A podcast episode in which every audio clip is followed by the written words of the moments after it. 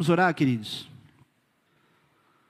Pai, nós te agradecemos, Deus, porque esse momento mais uma vez prova o teu cuidado, tua misericórdia sobre nós, porque a gente deveria continuar te entregando o culto, prestando o culto ao Senhor com aquilo que a gente tem, com quem a gente é, e nos contentando, Pai, em te oferecer sacrifício, mas ainda assim, nos dias de hoje e numa época de graça, o Senhor nos alimenta através da tua palavra.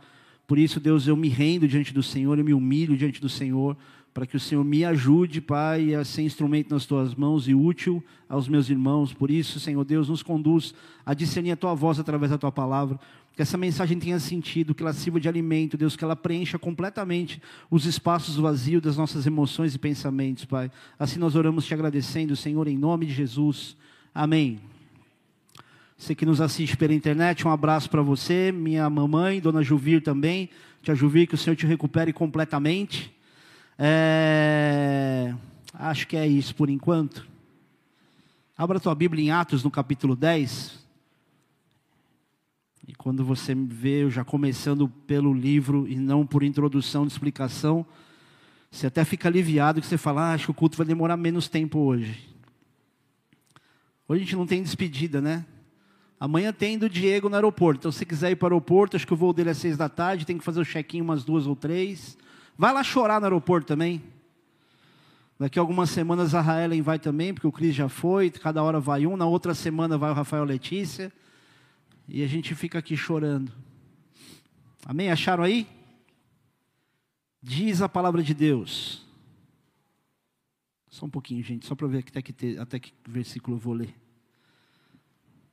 Ó, eu vou ler rápido, mas eu vou explicar depois, tá? Então, se você não acompanhar, fica tranquilo, mas você pode acompanhar pelo telão, fechou? Vocês conseguem me acompanhar pelo telão quando eu mudo? Dá? Então tá bom, então vamos lá. Morava em Cesareia um homem de nome Cornélio, centurião da corte chamada italiana, piedoso e temente a Deus com toda a sua casa e que fazia muitas esmolas ao povo e de contínuo orava a Deus.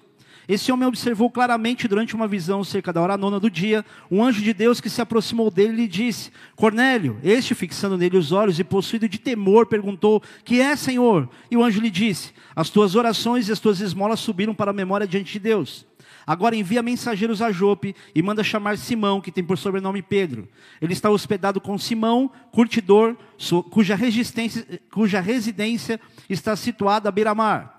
Logo se retirou o anjo que lhe falava, chamou dois de seus domésticos e um soldado piedoso dos que estavam a seu serviço, e havendo-lhes contado tudo, enviou-os enviou a Jope. No dia seguinte, indo eles de caminho, de caminho e, já, e, já, e estando já perto da cidade, subiu Pedro ao, ao eirado por volta da hora sexta, a fim de orar. Estando com fome, quis comer, mas enquanto lhe preparavam comida, sobreveio-lhe um êxtase. Então viu o, o, céu aberto e descendo o objeto como se fosse um grande lençol, o qual era baixado à terra pelas quatro pontas, contendo toda sorte de quadrúpedes, répteis da terra e aves dos céus. E ouviu-se uma voz que se dirigia a ele: Levanta-te, Pedro, mata e come. Mas Pedro replicou: De modo nenhum, Senhor, porque jamais comi alguma coisa, imun, alguma coisa comum e imunda. Segunda vez a voz lhe falou: Ao que Deus purificou, não consideres comum. Sucedeu isso por três vezes, e logo aquele objeto foi recolhido ao céu.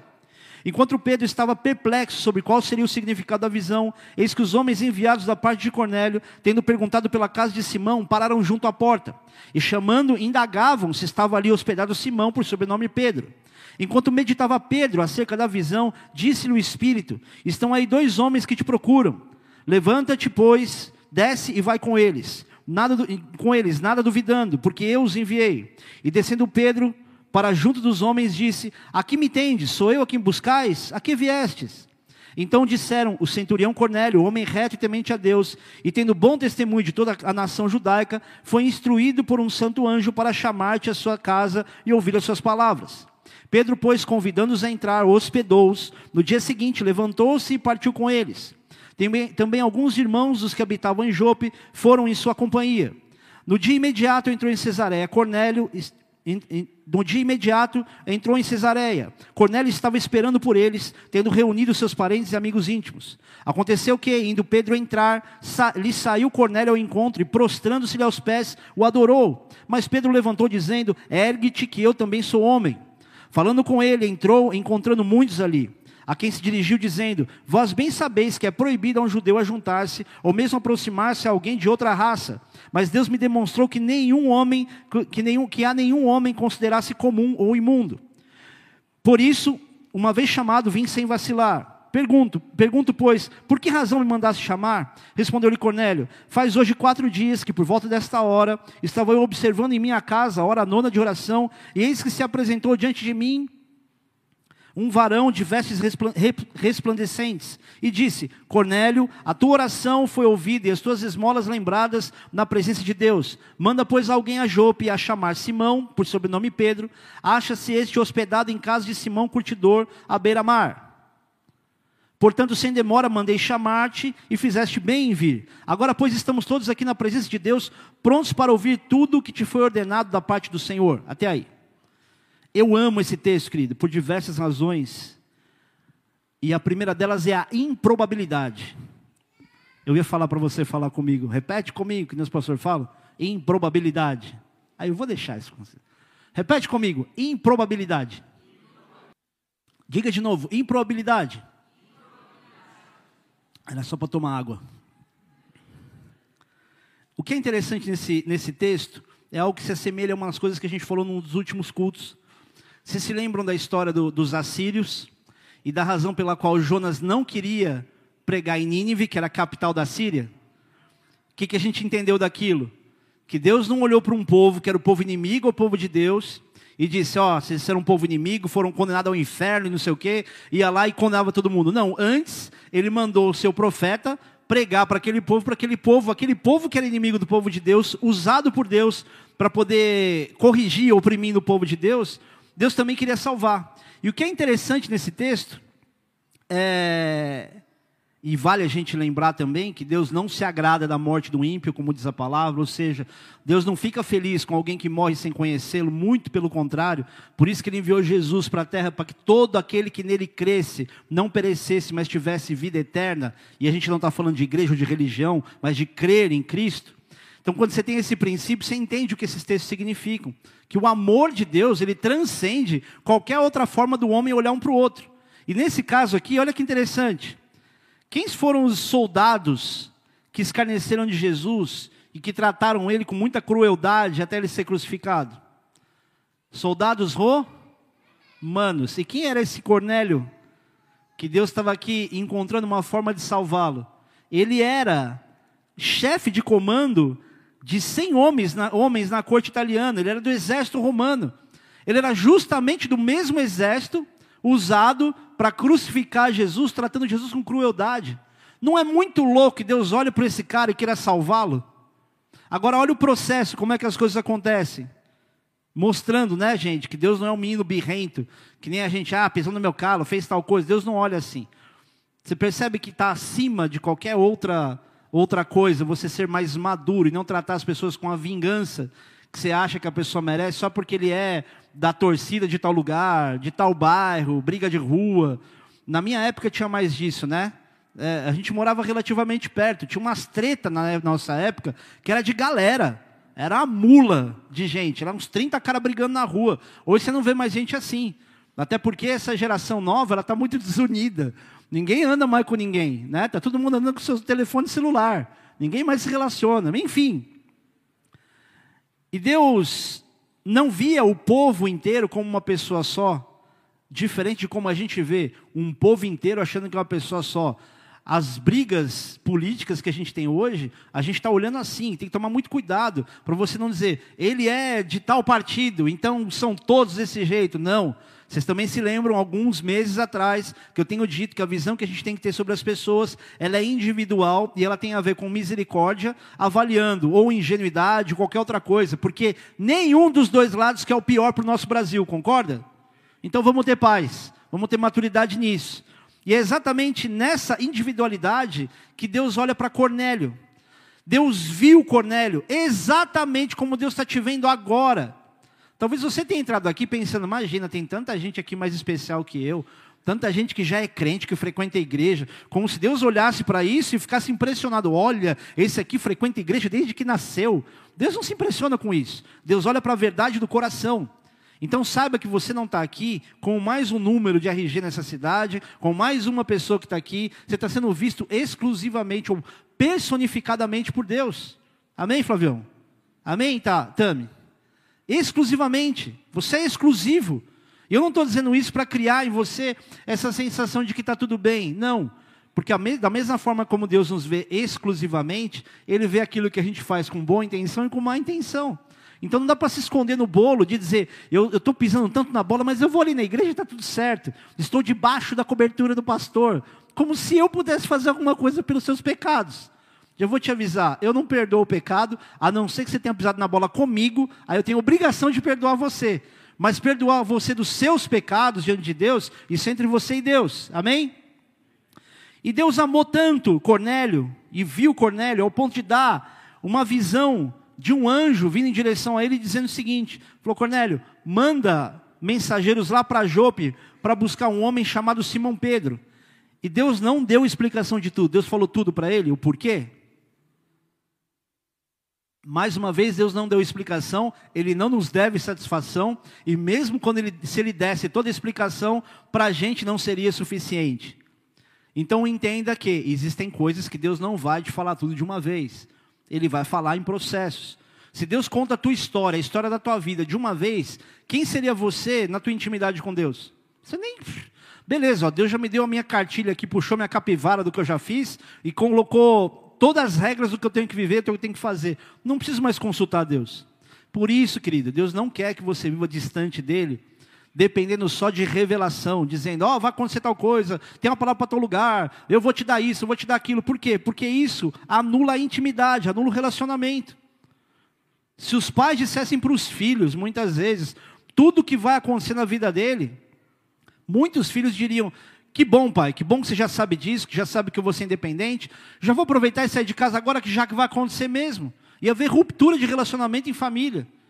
Agora, quanto mais o próprio Deus, que a gente não pode viver sem Ele. Quanto mais Ele, Ele vai querer se revelar, Ele vai querer trazer direções. Por isso, Ele nem para essa circunstância de olhar para Cornélio dessa forma, ele, ele deu todas as explicações e uma linha do tempo. E do outro lado tinha um cara chamado Pedro quem ia ser convidado pelos homens de Cornélio para ir até a casa de Cornélio. E o que, que Deus faz com esse homem? Primeiro que Pedro estava com fome. Eu acho que é mal de crente, né? Está sempre com fome, né? Sempre pensando em comida de alguma forma. E depois de, dele orar, estando com fome, vou enfatizar bem essa parte, ele recebe de Deus uma visão de uma toalha descendo com um monte de animal, de quadrúpede, de réptil, de um monte de animal. Não era desenho, tá? Não era tipo uma toalha estampada. Eram os animais da toalha. Alguns ilustram isso como se a toalha estivesse deitada, outros a toalha como se estivesse de pé, não importa. O que importa é que esse pano de fundo, Deus trouxe tudo isso para poder dizer para Pedro: Pedro, é o seguinte, mata e come. E Pedro, não posso, tem animal impuro aqui. O que, que Deus estava dizendo para ele? É, e ele diz também, ó, não diz que é impuro aquilo que eu estou tornando puro. Por quê? Para os judeus, alguns animais de fato não poderiam ser alimento. Eles tinham restrições da lei mosaica. Então já tinha uma dieta restritiva desde aquela época. Coisa que às vezes quando, quando alguém sugere fazer, é, como chama? Jejum de Daniel é um pânico para algumas pessoas. Eu vejo que o crente não consegue seguir dieta nenhuma. Você imagina se vivesse naquela época, que não pudesse comer certos animais, por exemplo, porco. Quem gosta de carne de porco? Me amarra em toicinha. Não é? Uma pururuca, uma costelinha. Agora você imagina você tendo que ser restrito a isso. E que Deus estava trazendo para Pedro é: Pedro, eu não quero que você torne ou diga que é impuro uma coisa que eu estou purificando. Por quê? Porque qualquer outro povo naquela época não tinha relação com o povo de Deus. Então os judeus, eles eram exclusivos como povo de Deus, como chamados por Deus. Então ele estava querendo dizer para Pedro que ele estava removendo as barreiras que separavam o povo judeu das outras nações. Ele estava dizendo que, que eles tinham que aceitar os novos crentes em Cristo que viriam, os novos crentes que eram gentios, como membros completos da igreja antiga, ou da igreja primitiva. E também dizendo que Deus tinha tornado, isso aqui é mais complicado de dizer, mas eu vou dizer mesmo assim, que Deus tinha tornado esses animais puros. E talvez alguns que sejam um pouco mais judaizados, falam, não, imagina, eu não como isso, que a Bíblia condena. Querido, esse texto aqui, ele precisa ser estudado por muitas pessoas que têm algumas restrições. Se você pegar aquele versículo que está lá atrás, quem pode ler bem alto? Vou arrumar uma treta agora. Vai, não tem nenhum crente corajoso para ler o versículo da cantina? Toninho, teu coração já disparou, lê aí, mano. Bem alto. Ali, ó, na parede da cantina. Mais alto. Gente, é claro que isso é uma questão de ironia. Não vai dizer que você é fraco porque você come legumes, não. Tem muita gente que não come legume e que só come porcaria, né? Mas é um contexto de ser limitado, de dizer só posso comer isso, só posso comer aquilo. É um, há um contexto essa frase, ela é quase uma piada para esse momento, tá? Mas existem pessoas que, se, que têm a mente limitada por dizer só pode comer isso, só pode comer aquilo. E mais uma vez eu falando de comida, é quase irônico isso. Enfim. Então o que Deus estava dizendo é que os, os, que os judeus cristãos podiam descartar de uma certa forma essas leis de dieta, porque elas tinham uma razão de existir naquela época. Então Deus não liberou todos os animais para todo mundo comer, evidentemente, por questão do tempo que o povo estava no deserto, conservação da carne, ou algumas outras questões um pouco mais profundas teologicamente falando. Então a Bíblia estava dizendo aqui, tava, a Bíblia fala que Pedro ainda estava meio em choque com essa visão de Deus mandando ele matar e comer, e fez isso por três vezes. Mandou matar e comer os animais que eram impuros que ele não podia comer. Então Pedro estava meio assim, como assim? Deus está dizendo que eu tenho que matar e comer animal que ele mesmo disse para não comer. Então ele estava meio balançado. Mas por quê? Deus precisava dar um exemplo, não porque Deus precisava, mas porque Pedro precisava de um exemplo visível, onde ele pudesse analisar o que ia acontecer com pessoas que não eram judeus, que iam conhecer a Cristo, e que o próprio Deus estava movendo Pedro para ser instrumento disso. E a Bíblia fala que imediatamente, ou simultaneamente, os homens que Cornélio mandou chamar Pedro chegaram na casa dele, ou na casa que ele estava. E imediatamente o Espírito Santo diz que ele precisava acompanhar esses dois. Eles dormiram em Jope, onde eles estavam, e de manhã eles foram para a casa de Cornélio. E quando Cornélio se encontra com Pedro, ele tem uma reação que traz para a gente é, um certo constrangimento, mas ao mesmo tempo uma, uma visão do nível de temor que, que Cornélio tinha porque ele se prostra diante de Pedro. Ele encontra aquele que representava a voz de Deus e o cara se prostra diante dele. E Pedro fala: Não, não, levanta, eu sou homem igual você. Pedro fez evidentemente o que ele deveria fazer, diferente de muita gente que quando vê alguém colocar essa pessoa num valor muito grande, ela fica: É, pois é, glória a Deus, é verdade, o Senhor me usa. Eu quero acreditar que todos nós que estamos aqui temos consciência de que a gente é homem, um igual ao outro. Homem raça humana, você entende, né? Que você não tem que colocar o seu pastor num lugar que é só de Deus. Ou imaginar que Deus só vai falar com você através do seu pastor. A Bíblia está aqui para isso. Para o Senhor se, revelar para você através daquilo que é a boca dele, que é a palavra. Não dependa do pastor. E nem dependa de pastor. Antes amadureça na fé, busque o desenvolvimento da sua salvação, como Paulo diz. Ele espera que você desenvolva sua salvação. E Pedro o Cornélio, nesse encontro, ele tinha tanta expectativa. No... Vocês estão me entendendo? Eu estou falando muito rápido, não? Não? Que bom. É que vocês, é que vocês são inteligentes, então fica mais fácil para mim. E, e Cornélio tinha tanta expectativa nesse encontro que ele manda chamar todo mundo. Ele manda chamar parente, amigo íntimo, manda chamar todo mundo. E diferente talvez do que algumas pessoas fazem quando encontram um profeta, né? Ela quer se isolar com o profeta, ela quer ficar ali escondidinha com o profeta, para ninguém mais atrapalhar. Mas olha o coração de Cornélio, ele estava tão atento àquilo que Deus ia falar, que ele falar: todo mundo tem que escutar isso aqui.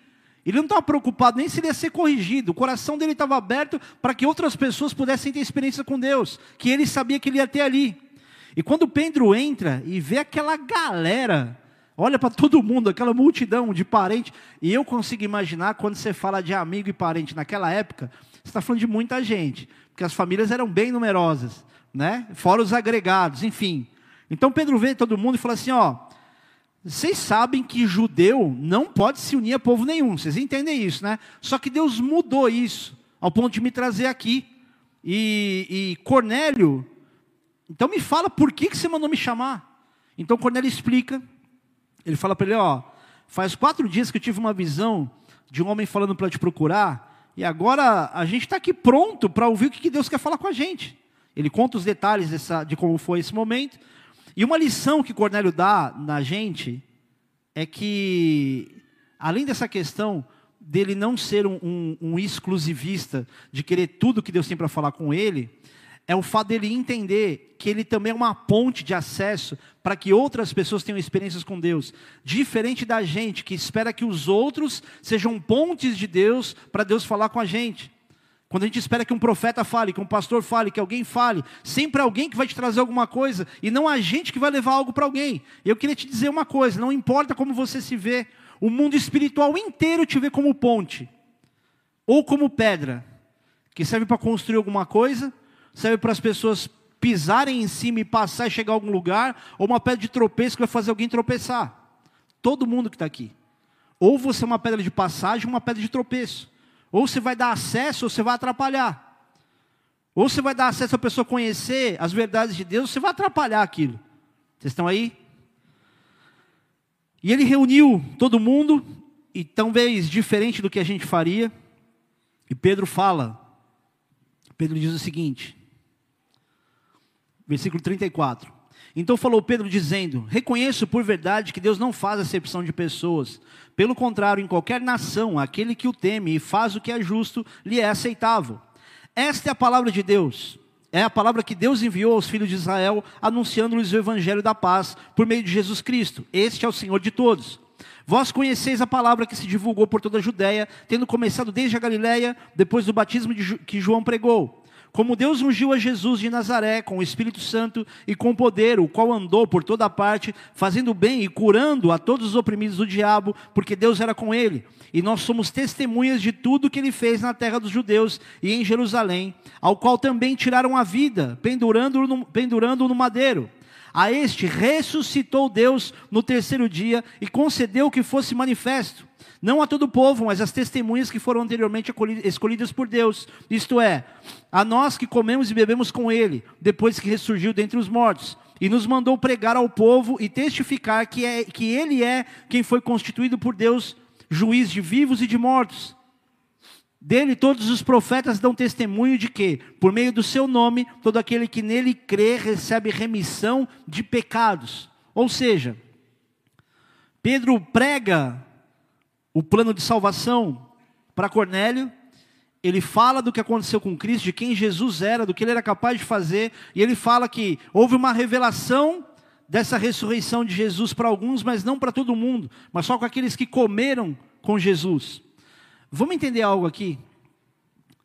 Da mesma maneira como ele, ele fala que a revelação não veio sobre a ressurreição, não veio para todo mundo, mas só para quem estava com Jesus, vamos ler de novo aqui, rapidinho só. Versículo 40. A este ressuscitou Deus no terceiro dia e concedeu que fosse manifesto, não a todo o povo, mas às testemunhas que foram anteriormente escolhidas por Deus, isto é, a nós que comemos e bebemos com Ele, depois que ressurgiu dentre os mortos. O que é comer e beber com Cristo? Se não intimidade. É muito simples você entender que você não vai ter revelação de coisas que Deus tem para te mostrar sem intimidade. Tá, pastor, mas como é que eu faço para comer e beber com Jesus? Eu vou te falar uma coisa que muitos não vão gostar, mas eu vou falar assim mesmo. Parte da intimidade que você tem com Deus ao comer e beber envolve até a ceia, a comunhão com a igreja. Como é que você vai imaginar que Deus use pessoas para trazer para você respostas de Deus, confrontos, consolos, se você está se isolando de convívio no corpo de Cristo?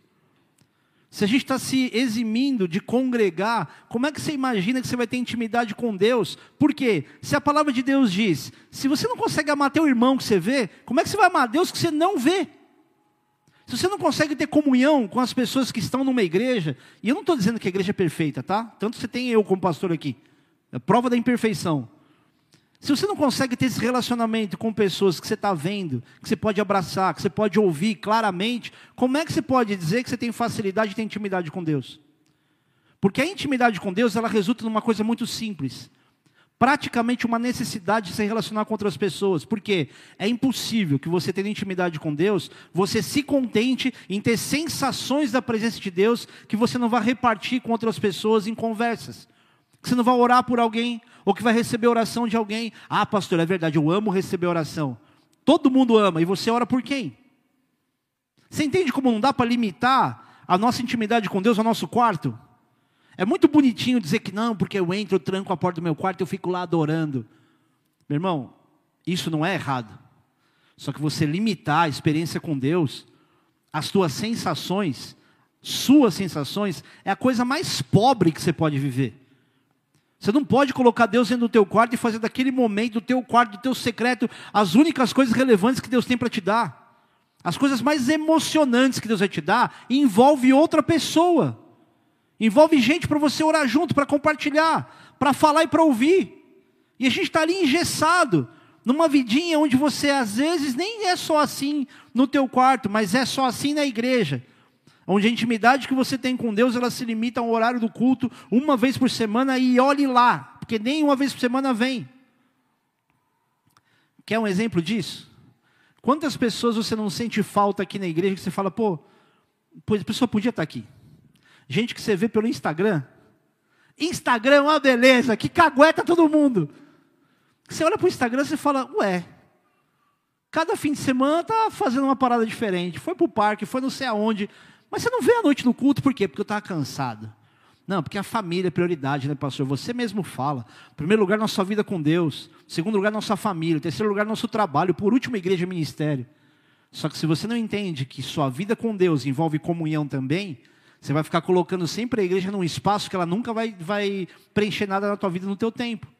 Frequentar a igreja, presta atenção numa coisa. Não é fazer o pastor feliz porque está todo mundo na igreja. Eu não fico aqui mais feliz ou menos feliz se a igreja está cheia ou vazia, porque eu estou tendo gente aqui.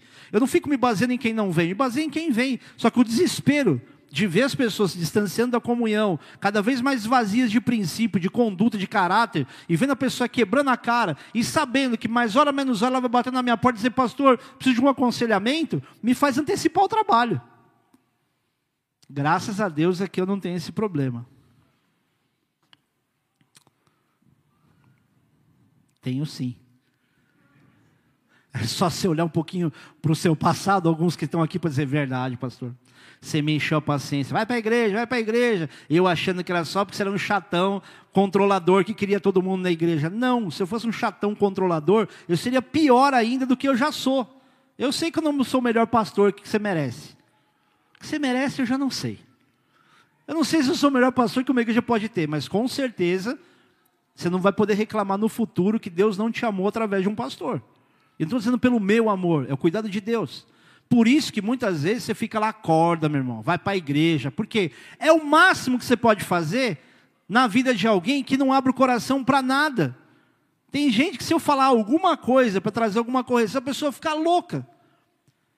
Quem dera todo pastor tivesse uma, uma manada de ovelhas igual Cornélio. Ia ter problema no mundo da igreja. Então Deus olha para esse cara e vê esse comportamento e fala: como é que eu vou deixar esse cara sozinho? Olha o comportamento que ele tem, olha o que ele faz. Eu vou falar um pouco mais sobre isso. Então, Pedro, a Bíblia diz que Pedro ainda estava falando com eles, a partir do versículo 34, aliás, 44. Vamos ler, vai.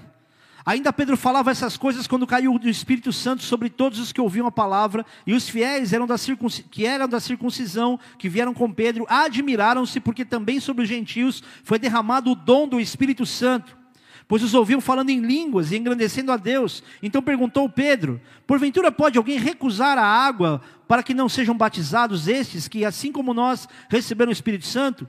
E ordenou que fossem batizados em nome de Jesus Cristo. Então lhe pediram que permanecesse com eles por alguns dias. Olha que interessante. Pedro ainda estava falando quando eles começaram a receber o batismo com o Espírito Santo e começaram a orar em línguas.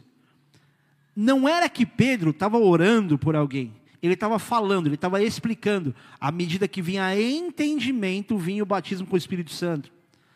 Estou dizendo isso, querido, para que você não limite o batismo com o Espírito Santo a uma experiência de sensação, de um transe que você vai entrar, para então você vai ficar meio desacordado, meio acordado, meio aleluiado, coração mole, e aí vai ser batizado com o Espírito Santo. Deus não tem um formato construído pelo homem. Só que quando existe esse mover de adoração, o mais comum é que isso aconteça. Só que não é uma regra estabelecida. Deus estabeleceu a regra dizendo: vai, começa a cantar, começa a adorar, começa a orar, porque eu vou dar para vocês o batismo do Espírito Santo à medida que você fala. À medida que eles ouviam e discerniam o que Paulo falava, o discernimento, o esclarecimento, o descortinar do que Deus estava fazendo com eles, começou a batizá-los com o Espírito Santo e eles oravam, eles falavam em línguas. E Pedro faz duas coisas interessantes aqui. Ele pergunta se podiam recusar água para eles serem batizados. E uma, uma, só um ponto nisso me faz pensar, não vou te dar isso como verdade absoluta, mas me faz pensar que, na verdade, quando ele fala de recusar água, pode ter dois contextos: recusar que eles sejam batizados, ou recusar que a água viesse até eles para que eles fossem batizados. E se a água viesse até eles, que tipo de batismo seria? Eles não tinham piscininha, seria aspersão. E a gente batiza por imersão, tá? Tudo certo. Só que se você batizar por aspersão, também não tem problema. Tipo, ai, pastor, porque eu não desci as águas. Você foi batizado com entendimento? Você era maduro? Sabia o que era remissão de pecado, arrependimento? Tá tranquilo. Você não precisa necessariamente ter ido lá no Rio Jordão e ser batizado. Quantas vezes eu não batizei pessoas na beira de uma piscina que ela não podia entrar? Ah, a própria, a própria mãe do, do, do Nicolau foi batizada com um copo d'água. Ela não foi batizada mergulhada. Tinha um problema no ouvido, não podia também correr risco. Não tem problema. Mas a consciência do batismo. Esse é o ponto mais importante. E a outra coisa interessante que ele fez é que Pedro não pediu Pedro não pediu para que as pessoas viessem até ele e ele batizasse as pessoas, mas ele ordenou que outras pessoas batizassem as pessoas. O que, que ele está dizendo? Não concentra seu batismo em mim. Vai se batizar batizem essas pessoas, para ninguém ficar achando que Pedro era aquele que detinha todo o poder para batizar pessoas. E vocês já ouviram de mim, eu volto a dizer: no, no batismo, para você se arrepender de seus pecados e você se batizar, o importante nessa morte pelo batismo, né? A morte do desejo pelas coisas do mundo, a morte da nossa velha natureza. O importante não é o coveiro, é o defunto. Então não fica valorizando, não, porque fulano que me batizou é legal, é uma honra para quem batiza, não para quem foi batizado. Quem foi batizado não importa quem te batizou. Eu lembro de um cara numa das barcas do bola, lá em Floripa, inclusive, no hotel Morro das Pedras. O cara era muito louco. Eu preciso tomar cuidado para não fazer igual. Estava lá a hora do batismo, ele estava tão ansioso para ser batizado, que ele era o primeiro da fila. Ele chega na borda da piscina, vira de costa, abre o braço e cai. Aí os caras, mano, não vai esperar. Não, eu senti de me batizar agora. Nada ortodoxo. Mas posso te falar? Era o desejo do coração dele que Deus estava olhando. Não estou dizendo esse batismo valeu ou não valeu. Mas é tão legal você ver a pessoa falar assim, cara, eu tô tão afim, porque não importa se alguém me batizar, eu quero. Para não ter ninguém que me batize, eu batizo sozinho. Maravilhoso, né? Ele falou assim: não, pastor, mas ele tem que ser batizado. Tem tanta gente presa nessas coisas. Ele tinha que ser batizado por um pastor, tinha que ser batizado por alguém. Qual é o problema de uma pessoa batizar outra pessoa não sendo pastor? É que se por um acaso alguém que batiza outra pessoa não dá bom testemunho, a pessoa que é batizada olha para o cara e diz: Cara, esse cara enfiou o pé na jaca agora e me batizou uma semana atrás. Está aqui enchendo a cara na balada, está fazendo isso, fazendo aquilo, então o batismo não valeu. Tem pessoas que na imaturidade de fé dela, ela fica imaginando que o batismo dela não teve efeito porque aquele que batizou deu mau testemunho. É uma das razões pelas quais nenhum pastor, por mais que queira, pode dizer para as pessoas, pode batizar todo mundo que você encontrar. Quem dera eu pudesse dizer isso para a igreja inteira. Algumas pessoas que eu conheço aqui, que não são pastores, mas que são firmes na fé, tem filho, tem alguém que está, pastor, aconteceu tal coisa, tal pessoa em tal lugar, ah, me perdoa, pastor, mas eu tive que batizar, não ia ter oportunidade. Falei, claro, melhor coisa que você faz. Quer experiências de batismo? Fala com o pastor Claudinei, pastor, fica de pé um pouquinho. Dá um tchau para a galera, só para saber quem é você. Pode sentar, pastor. Acabou de voltar da África. Você quer saber sobre batismo, experiências de batismo? Fala com ele. Eu acho que eu não tenho metade das experiências que ele tem. E ele vai te falar o que, que pode, o que, que não pode, mais do que eu até. Mas você vê que o nível de imaturidade do crente nos dias de hoje faz com que a obra não se expanda, que mais pessoas sejam batizadas, porque está todo mundo esperando que o pastor abra um dia de batismo. A gente já vai muito longe muitas vezes quando deixa, e eu acho, eu acho sensato, quando você deixa um diácono fazer batismo. Por quê? É gente que já passou por uma certa peneira, mas que ainda assim, quantos diáconos se desviaram nos últimos anos? E aqui também. Agora pensa comigo. O ponto principal para a gente quase encerrar. O que, que Deus viu nesse cara que fazia parte do exército que crucificou o filho dele? Basicamente, dá para a gente falar sobre cinco coisas. Deus viu piedade, era um cara piedoso, era um cara que tinha misericórdia, era um cara que não olhava com indiferença para outras pessoas. Deus viu nele temor, temor ao ponto dele saber que Pedro, embora não fosse Deus, representava um recado de Deus para ele e ele se prostrar diante de um mensageiro de Deus. Ele sabia que Deus não era, que Pedro não era Deus, sabia que Pedro não era um anjo, mas naquele momento Deus representava, Pedro representava a voz de Deus para ele. Você já pensou, cara? Já tem tanta coisa errada acontecendo no, meio da igreja. Você já imaginou se fosse regra todo mundo receber bem o pastor? Vocês iam vir aqui se ajoelhar aos meus pés. tem gente que deixa, viu? Tem gente que acha que você pode se colocar nessa condição de ser super mais importante do que as ovelhas. Deixa eu te dizer uma coisa, talvez você não saiba. Eu também sou ovelha de Jesus. Eu também sou discípulo de Deus. A gente é irmão em Cristo. Eu não sou mais importante do que você. É que nesse corpo, cada um tem uma função. Eu só tenho uma função de falar, só isso. Isso não me torna mais especial do que você diante de Deus. Não olhe para um pastor e fique impressionado. Olha, cara, o cara é pastor. Esse cara deve ser muito de Deus. Não, tem uma função diferente. Ao passo que também vou te pedir, em nome da classe dos pastores, pô, galera, também trata a gente com um pouquinho mais de respeito, né? E outra, não mede a gente nessa régua tão esquisita, que parece que é uma montanha russa. Uma hora o pastor é de Deus, outra hora o cara é a pior pessoa do mundo. Uma hora você fala, não, porque Deus usou o pastor. Outra hora fala assim, você é homem igual aos outros. Não precisa falar, a gente sabe. Ficam magoados com a gente por umas coisas, parece que você nunca fez nada por ninguém. De uma hora para outra, a pessoa fica magoada com você por uma coisa e você fala, você está chateado comigo por isso? Pô, mas e aquilo ali, cara, que a gente viveu junto? Isso não acontece, né, pastor? Todo mundo sempre tem essa tranquilidade do relacionamento, sabe olhar para a gente com essa sobriedade e falar assim, nem muito lá em cima, nem muito lá embaixo, vamos manter aqui linear. E eu não estou dizendo isso porque eu me preocupe com a maneira como eu sou tratado, porque às vezes eu sou tratado por Deus quando eu sou lixado por ovelha também. Isso acontece. Como o ferro afia um ferro, assim o irmão afia o outro. Então tem horas que a gente vai ser afiado. Não só eu vou afiar, como você afiado. Tem pessoas em Brasília que me tornaram um pastor muito melhor. Talvez eu não seria uma pessoa com a visão, ou talvez com a maturidade que eu tenho hoje, então tivesse passado por experiências desagradáveis em Brasília. Como aqui também, sou novo, tenho um chãozão pela frente na função pastoral. Temor. Terceiro lugar, Deus viu as esmolas que ele deu. Meu irmão, olha que profundo isso. Deus não viu as ofertas que ele deu, não viu o dízimo que ele deu, viu esmola. Esmola se dá para Deus? Não. Esmola se dá para os homens. Só que se você vê esmolas para ser citado, não é que ele dava ah, uma migalhinha, uma moedinha aqui, ele era generoso. Eu quero incentivar você a fazer certas loucuras quando Deus falar com você. Seja um pouco mais generoso nas esmolas que você dá. Não fica só pensando, não, eu vou dar, eu vou dar 50 centavos, porque daqui a pouco ele vai continuar pedindo, daqui a pouco ele dá para outro e não sei o quê. E a outro dá para ele, ele junta o que ele precisa. Porque é o pensamento que a gente tem muitas vezes. Agora, olha a vergonha. A gente não é generoso e a gente começa a assistir vídeo na internet de um cara chegando e falando assim: Você quer receber 25 reais agora ou dou 50 reais para o próximo? Você quer receber 100 reais, 50 reais agora ou dou 100 para o próximo?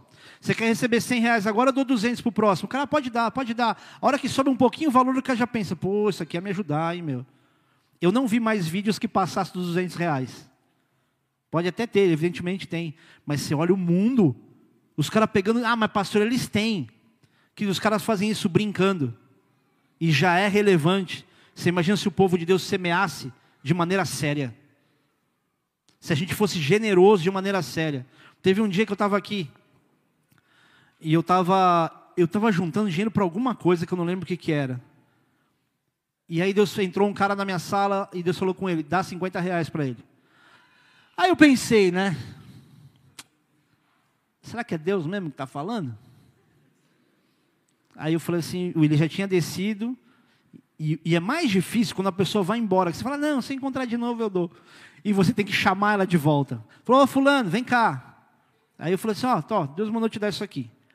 E eu, beleza, eu entendi que era Deus mesmo, tinha paz no coração, embora aquilo, dentro dos montantes do que eu precisava juntar, faria certa diferença. Cara, eu saí da igreja, eu atravesso a rua, enquanto estou na calçada, da frente do, do, prédio comercial ali, eu não nem, nem lembro onde eu ia. Eu lembro da ligação, da ligação que eu recebi de alguém dizendo: Ó, oh, depositei tanto na sua conta. De uma pessoa da minha família que fez uma oferta dez vezes maior do que aquilo. Ah, pastor, mas já ia acontecer. Se você não consegue reconhecer Deus nessas coisas, não há absolutamente nada que Deus faça que gere em você gratidão. Mas eu associei diretamente a esse momento. E se você, querido, não entender que essa é a forma de você semear, não só na igreja, mas na vida das pessoas, você vai passar a vida imaginando que alguém tem que te ajudar, alguém tem que fazer alguma coisa por você, sendo que o princípio é outro. A palavra de Deus diz que a gente vai emprestar muitos e não pedir emprestado. E a gente está o tempo todo numa corda bamba imaginando que alguém poderia abençoar a gente. Não, semeia. Eu lembro de um dia que eu dei 100 reais para Marcela, que ela tinha que pagar uma conta. Foi aqui, eu acho. Aí ela falou assim: então, amor, é, eu precisava daqueles 100 reais lá. Falou, mas eu já te dei. Falei, mas eu ofertei. Ela entregou na igreja. Aí ela falou na sequência assim, falou assim, em tempos difíceis a gente semeia. Para você que fica imaginando que a gente não oferta, tipo, o pastor ficar rico, ganha dinheiro de todo mundo. Filhão, eu não vou nem falar para vocês não ficarem imaginando que eu estou me lamentando. Eu sou grato por tudo que Deus tem feito comigo. Mas se passar um dia, conhecer as contas, você não vai ficar tão impressionado assim. Ou talvez vai ficar ao contrário. Mas só para dizer, isso é um princípio vivo, um princípio que a gente vive. Não é que a gente crê e ensina, a gente vive isso. Então, quando você olha para um cara como Cornélio, sendo generoso ao ponto das esmolas dele estarem sendo vistas por Deus, elas eram uma esmola com uma motivação diferente, talvez com uma generosidade diferente diferente do que a gente faz até como oferta. Eu consigo imaginar que as esmolas de, de, de Cornélio talvez sejam muito mais fortes, financeiramente falando, do que oferta que a gente dá na igreja muitas vezes. Não pela quantidade, mas pela motivação. Deus não ia olhar para um gestinho qualquer, para uma migalhinha qualquer. Essa esmola não é pelo valor, porque ela continuava para ele sendo esmola. Mas Deus viu isso. E outro ponto que Deus viu em Cornélio, orações. Se você pegar esses quatro pontos, você já começa a perceber o quanto a gente está defasado da nossa intimidade com Deus. A gente não tem misericórdia das pessoas, a gente não tem temor de Deus, a gente não é generoso com ninguém e a gente nem ora. Fala a verdade, querido. Tua vida de oração está tão em dia assim que você possa dizer: Não, eu tenho falado com Deus constantemente. Querido, quanto mais você ora, pega isso aqui, ó. Quanto mais você ora, menos você se preocupa com a resposta. Porque a certeza de ser ouvido ela é tão grande que não importa se você vai receber uma resposta ou não, porque você sabe que ele ouviu. Porque mesmo quando Deus não diz para você o que ele vai fazer, a certeza que você tem de você estar sendo ouvido, ela já descansa no teu coração. É a mesma coisa você chegar para o seu pai e falar assim, pai, então, estou precisando disso, estou precisando disso, não sei o quê, e você ter certeza que o teu pai ouviu. Se ele não te falar nada, você sabe ele ouviu. Alguma coisa ele vai resolver.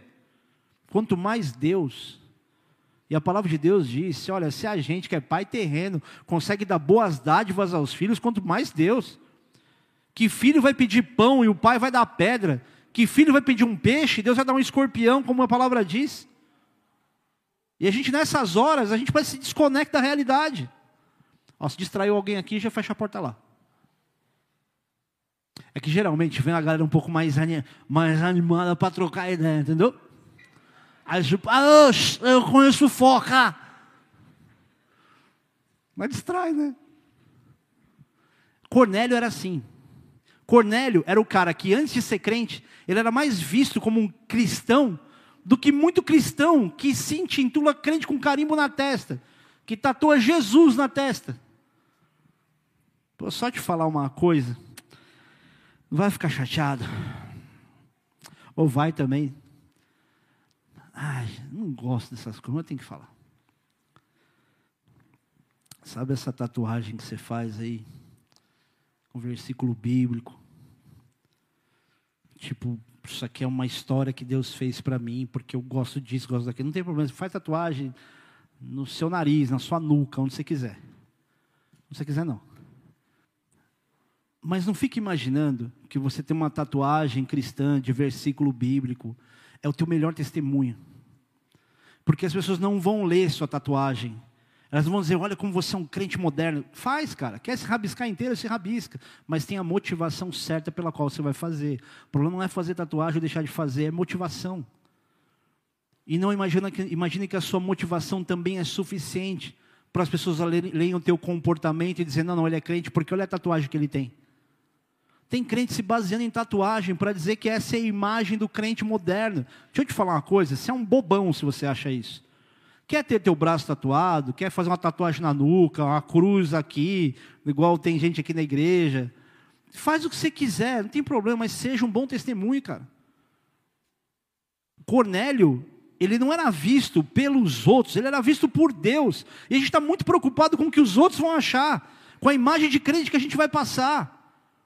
O teu Instagram pode ser o Instagram mais legal do mundo, mas quem te conhece, olha para o seu Instagram e fala que é a mesma pessoa?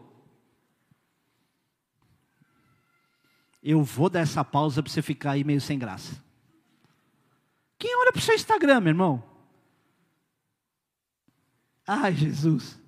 Olha para você e combina com a realidade daquilo que você diz ser em Cristo. Quem olha para suas roupas, filha? Esse decote, se você não sabe se ele vai até o umbigo, onde ele vai. Olha para você e fala: Nossa, que mulher de Deus, casaria com ela. Um monte de solteira. Não queria falar. Se vestindo perigosamente. Você acha que você vai atrair o quê, meu? Só carniceiro.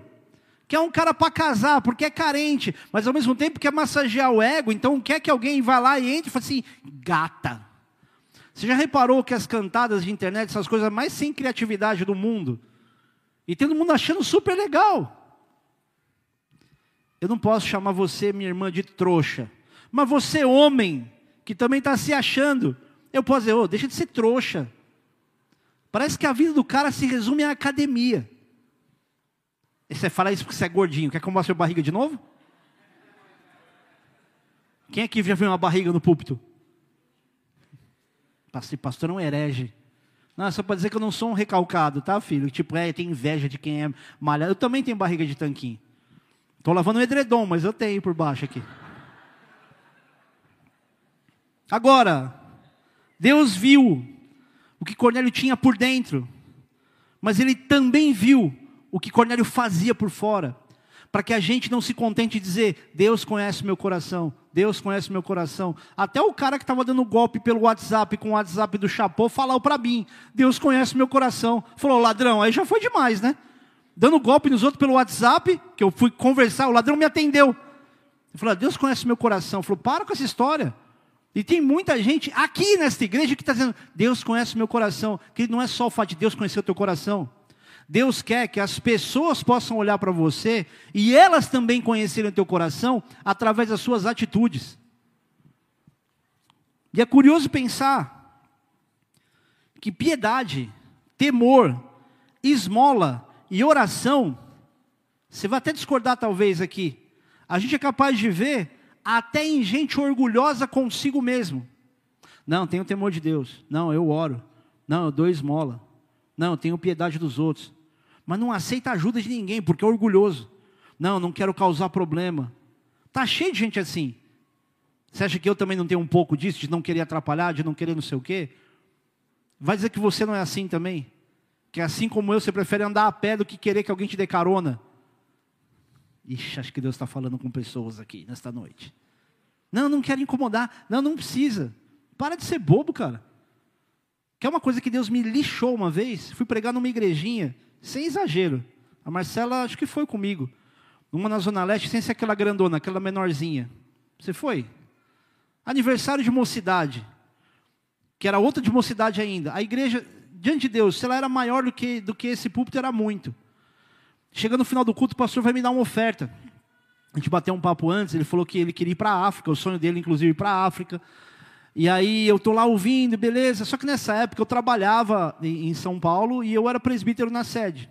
Ou seja, eu não era mantido pela obra, digamos assim. Terminou o culto, ele veio me dar uma oferta falou: Não, não, não precisa não, irmão. Eu falei: Poxa, pastor, Mas isso aqui você vai me impedir de eu ser abençoado para os projetos que eu tenho. Isso aqui é semente que eu estou dando, e é uma verdade. Quando alguém semeia, olha a consciência da pessoa. Quando ela semeia, ela sabe que essa semente que ela está dando, ela vai frutificar em algum momento. E eu todo orgulhoso, me fingindo de humilde, não fingindo, que eu nem percebia. Ou tentando ser o mais sensato, dizendo, não, não precisa não, cara. Eu trabalho, não sei o que, não, não, pastor, isso aqui é uma oferta que vai me abençoar.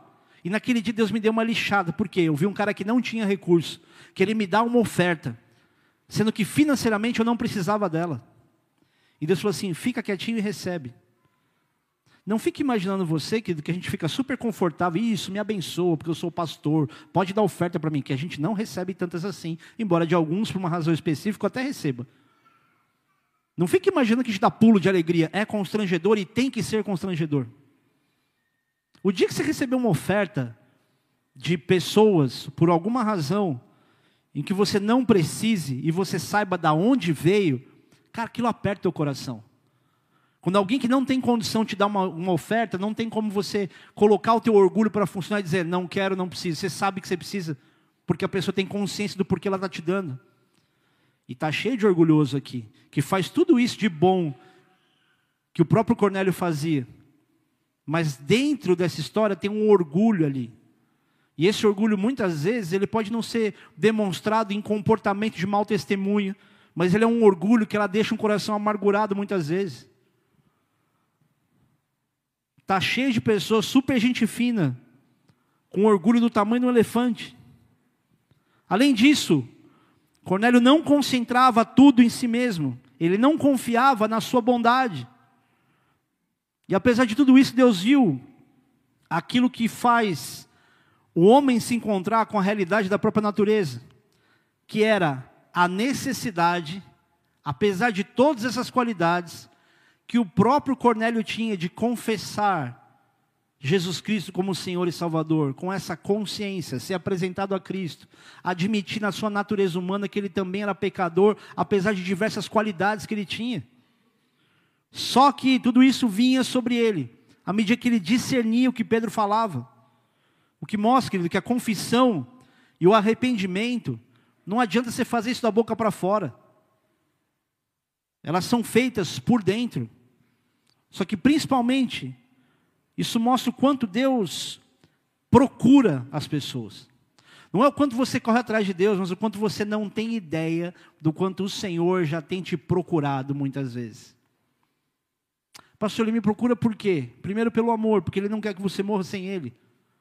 Ele não quer que você viva distante dele, afastado dele.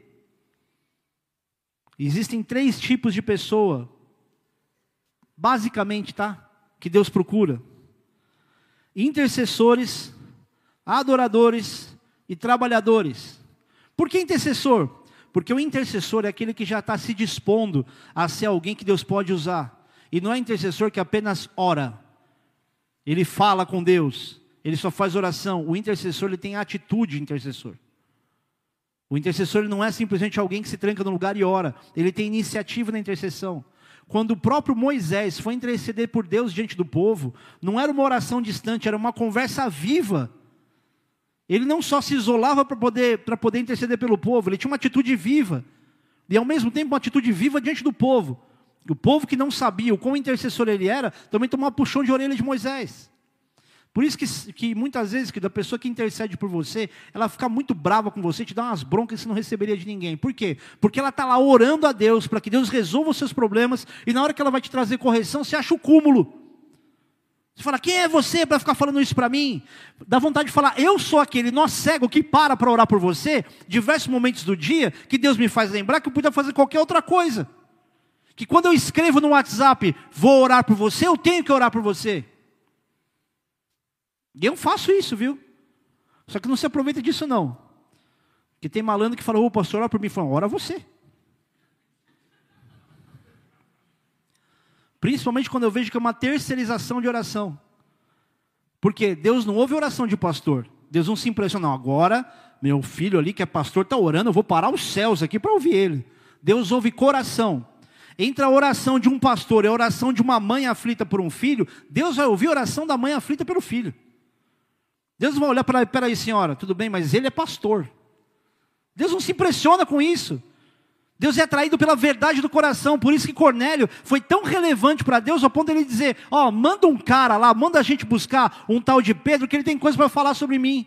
Fala, Pedro, ó, é o seguinte, estou desconstruindo tudo aquilo que eram barreiras de relacionamento entre povos, para você ir lá falar com esse gentil, capitão lá do exército romano, porque esse cara precisa ser alcançado. Sabe o que significa? Não tem barreira para você alcançar qualquer outra pessoa. Ah, mas não é da igreja. Coisa mais pobre que alguém pode pensar. Não é da igreja. O que é ser da igreja? E quem é que classifica quem é e quem não é por fora? Sendo que Deus é que une por dentro.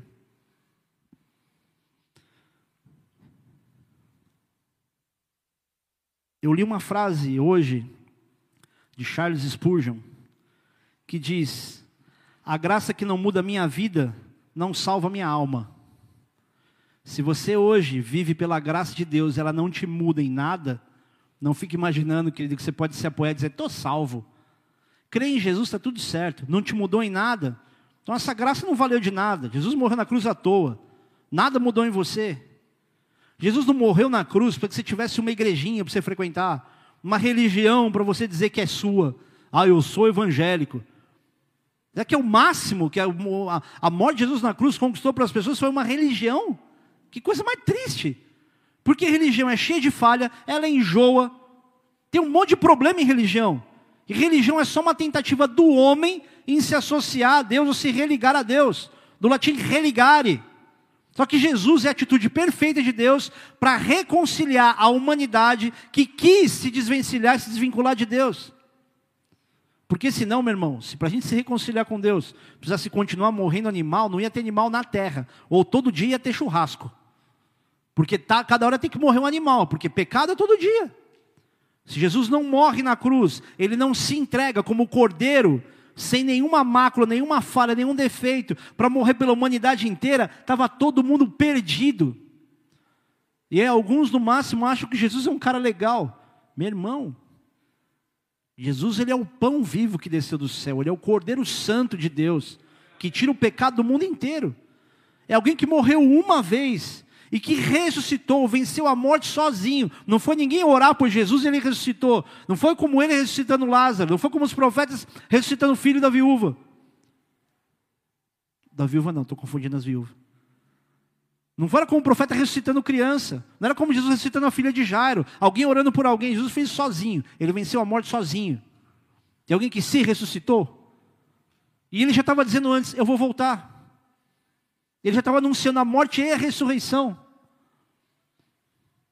E aí está a gente aqui se contentando de ser crente legal que frequenta a igreja. Eu consigo imaginar os anjos, a atmosfera espiritual, olhando para a gente e falando assim: Meu, como esses caras são trouxa.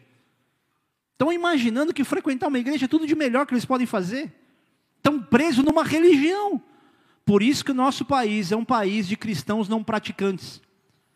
A gente, a gente via isso muito pela tradição mais antiga, evidentemente. Ah, eu sou católico não praticante. Hoje você vê evangélico não praticante. O cara diz que tem uma religião que, para você poder dizer que você pertence a ela, é impossível que você não seja praticante. Ah, eu sou evangélico. Você quer colocar esse carimbo na tua testa? Então entenda aqui, para você ser esse evangélico, ser esse cristão, seja lá quem for, vamos colocar o padrão cristão. Você tem que fazer valer o que a Bíblia diz para você fazer. E não é o dogma, a doutrina da igreja. São as coisas simples que, que o Cornélio fazia. Deus não chegou para ele e falou assim: escuta, vai lá e pergunta para ele se ele frequenta alguma sinagoga. A Bíblia nem diz que ele era um frequentador de sinagoga, ele era gentil, não era judeu. Estava muito mais próximo das práticas pagãs do que judaicas ou cristãs. E Deus olhou para o coração do cara e falou: para tudo, Pedro, você tem que ir lá pregar para esse cara, porque olha isso. É como se eu pudesse usar a expressão, ele cativou o coração de Deus com atitude simples, com generosidade. O cara era piedoso, tinha temor, dava esmola e fazia oração. Agora, era de verdade. Agora a gente pode dizer que a gente é piedoso, trabalha na assistência social, pode dizer que a gente tem temor de Deus, e não é um temor de Deus, entenda uma coisa, quando falam para você temer a Deus, ou seja, ter medo de Deus, você não tem que ter medo de Deus por quem Deus é, você tem que ter medo de Deus por quem você é, porque você é o pecador. Agora, quando você sabe que o teu pai é um pai de amor, o temor que você tem a ele é por saber que apesar da grandeza dele e dele poder mandar tua alma para o inferno, o que ele quer é te salvar. Deus não se agrada com a morte do ímpio. Deus não tem prazer em ninguém morrer sem ele. Tanto que todo mundo na face da terra ou vai ouvir a palavra de Deus, ou se não ouvir de alguém, o próprio Deus conheceria o coração. E Deus conhece você pelo coração. Só que apesar de te conhecer pelo coração, como ele conhecia Cornélio, os outros também viam as atitudes exteriores que Cornélio tinha. Eu lembro que a primeira vez que eu ouvi o nome Cornélio era de um pastor na igreja na Pompeia, onde eu frequentava lá na Rua Pompeia. E era um nome engraçado, porque Cornélio te lembra o quê? Pô, tem um amigo meu, mó Cornélio ele. namorado traiu o cara. E a piada foi por muito tempo, até o dia que eu li quem era Cornélio. E eu nunca tive tempo de falar para esse pastor, que deve ter sido zoado pelos amigos a vida inteira. Falou, cara, que honra você ter esse nome. De ser visto por Deus como esse cara, homem forte. Quando fala de Cornélio, tem a ver com chifre, evidentemente. Mas fala da força de um homem.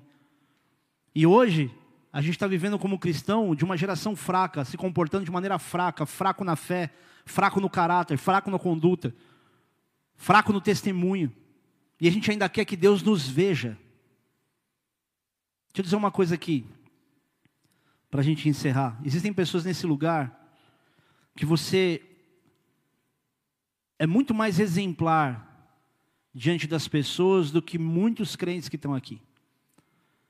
Você que chegou de repente nessa igreja, está aqui há uma semana, duas, não sei, mas olha para você e fala: Puxa, eu só estou me sentindo bem, só me sinto alimentado, mas eu não cheguei ainda onde eu tinha, onde eu tinha que chegar. Deixa eu te contar, querida, você nunca vai chegar. Eu não vou chegar. Por mais que eu queira andar em direção ao alvo. Se Paulo falava que ele mesmo não chegou à estatura do perfeito varão, vou eu bater no peito e dizer não, porque eu sou homem de Deus. Eu sou homem de Deus. Vocês veem isso na televisão, não vê? Aqui tem café no bule. Se eu não for esse homem de Deus, Deus me abate em três dias. Olha a pobreza que o povo começou a chegar, de começar a mostrar para os outros quem ele é. Eu sou miserável. E se você me olhar com misericórdia, com amor a mim, com paciência, com temperança, você vai separar as características pessoais da palavra que é comunicada, e talvez você se sinta alimentado. Mas ao mesmo tempo, você que entrou aqui se sentindo a pior pessoa do mundo, saiba, Deus está te olhando pelo coração. Completa esse comportamento que Deus espera de você. Porque se precisar Deus parar o mundo para mandar alguém vir falar com você e te dar um recado, Ele faz isso. A gente não está falando de um Cornélio que estava acostumado a ouvir profetas. Ele só sabia que alguém da parte de Deus ia falar alguma coisa para ele. Ele não sabia nem o que era. E hoje Deus está parando a tua vida pelo menos duas vezes por semana para você ouvir a voz de Deus. E qual é o valor que você dá um momento como esse, por exemplo? Pastor, eu dou valor, eu estou tanto que eu estou aqui. Você está aqui com os seus dedos e sua cabeça em que lugar? Porque o que tem gente que fica mexendo no telefone durante o culto, daqui você não tem ideia. Ah, pastor, mas você não enxerga. Eu não enxergo, mas vejo as fisionomias, as silhuetas abaixando a cabeça, mostrando coisa para o lado. Vocês não têm ideia, querido, como é feio de ver isso. E a gente fica aqui tendo que fingir que isso não está acontecendo para não atrapalhar o culto, porque tem gente que está interessada em se alimentar da palavra. E a gente chega a uma fase de ter que ensinar para a igreja como é que a se comporta num dia de culto. E a gente vai ser mal visto, não tem problema. Mas o desespero de um pastor é, não, é as pessoas não entenderem que aquilo que Deus tem para ela é tão grande, tão impactante, que ela está perdendo tempo se ela vem para a igreja só para cumprir o protocolo. Quer uma prova disso? O que, que das mensagens que você escuta numa igreja você realmente coloca em prática numa segunda-feira? Porque muitas vezes quando você sai da igreja, na primeira esquina você esqueceu até o que foi falado. O quanto você rumina a palavra, o quanto ela é viva para você, o quanto você pratica o que você ouviu. Porque senão esse culto é só um alimento de comodismo para a gente. Onde você vem, vê se a igreja tem algo que ela te atende, se a palavra é boa o suficiente para você, e você fica ou não fica. Por isso que tanto crente circula por igreja. E eu sei que eu estou dando um belo, belo tiro no pé, porque tem gente vindo de outras igrejas para cá também. Desculpa, querido, não queria te incomodar com isso, mas pensa que não vai ter nenhuma igreja boa o suficiente para você, que se acha bom o suficiente para alguma igreja mas que diz que não é bom o suficiente, finge uma humildade, e falsa humildade também é orgulho. Essa mensagem ela não vem para trazer para você uma visão de que a tua régua está baixa, mas de que o acesso é mais simples do que você pensa. Se um cara como esse tocou o coração de Deus com gestos pequenos como esse, embora tenham grandezas, então saiba que Deus está te vendo nas coisas que você faz individualmente, nas poucas coisas que os outros são capazes de ver. Ele tem quatro pontos, que se a gente só quisesse ter quatro pontos para poder apoiar nosso caráter, nossa vida já não seria a mesma. Feche os seus olhos por um instante. Para você que já conhece a palavra de Deus já há algum tempo, esse texto precisa significar alguma coisa para você. Algum constrangimento ele precisa gerar, nem que seja da generosidade, de você passar a olhar para as pessoas com mais olhos de misericórdia. Ou de você entender que momentos como esse, ou outros momentos onde represente a voz de Deus para você, tem que ser vistos com temor. E principalmente que você ore constantemente a Deus. Orar não de uma maneira que, se, que, que possa impressionar com as palavras, mas com a verdade do teu coração, porque Ele está te ouvindo. Exatamente agora Deus está ouvindo orações. E tem pessoas dizendo aqui, Deus, me ajuda a parar de pecar com isso que eu coloco para dentro do meu corpo. Me ajuda de parar de pecar com aquilo que eu vejo no computador. Me ajuda a parar de pecar com o dinheiro fácil que eu aprendi a ganhar.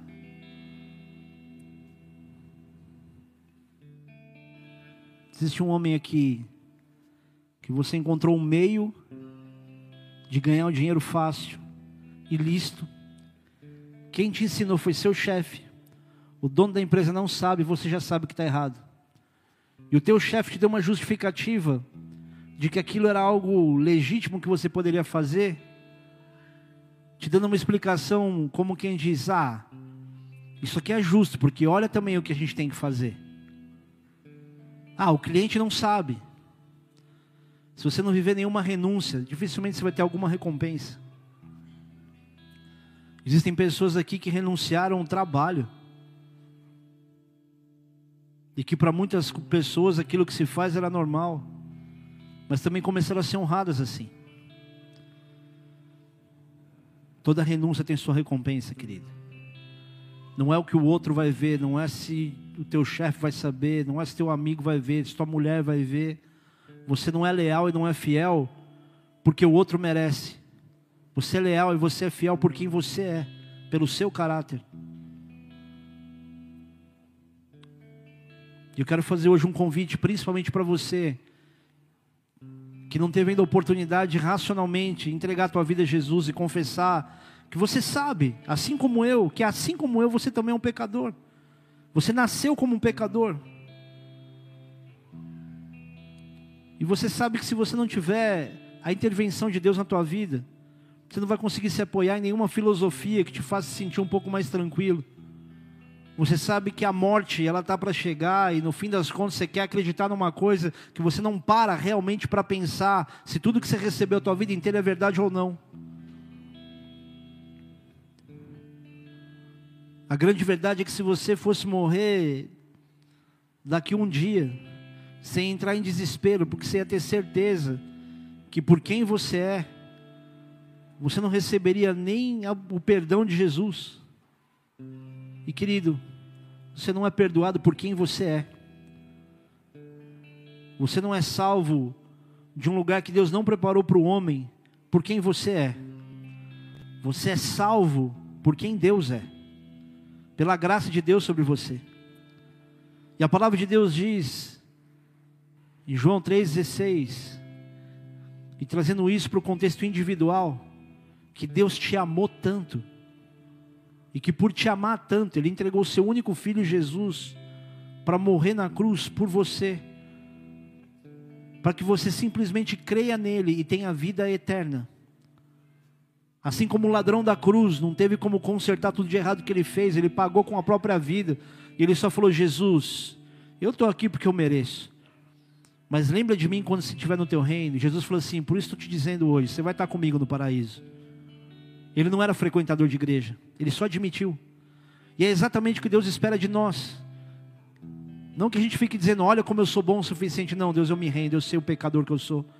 Eu quero confessar Jesus como o meu único e suficiente Senhor e Salvador. Eu quero te convidar para fazer essa oração. Aproveita que a igreja inteira vai estar repetindo essa oração. Então rasga o teu coração e fala. Assim como em casa, todo mundo que estiver na tua sala, no teu quarto, se tiver alguém que não fez essa oração, fala todo mundo junto. Porque o que Deus vai ouvir não é a oração que você repete, mas é aquilo que você diz entendendo. Eu só te estou te dando uma referência do que dizer para Deus, para que você consiga entender com clareza que você de fato está entregando tua vida a Jesus. E não porque você precisa de alguém que diga algo para você repetir. Deus te ouve da maneira como você fala, Ele te ouve. Ele sempre te ouviu. Mas agora, quando você falar, você sabe que você tem uma direção para onde vai a tua voz e o teu sentimento. Então, repete essa oração comigo. Diz assim: Jesus Cristo, eu sei que eu sou pecador. De alguma forma eu sei que eu preciso ser salvo dos meus pecados, de mim mesmo e de uma condenação que o Senhor não quer para mim. Por isso, mesmo sem conhecer a Bíblia, mesmo sem saber tudo sobre Jesus, eu sei que o Senhor sabe tudo sobre mim.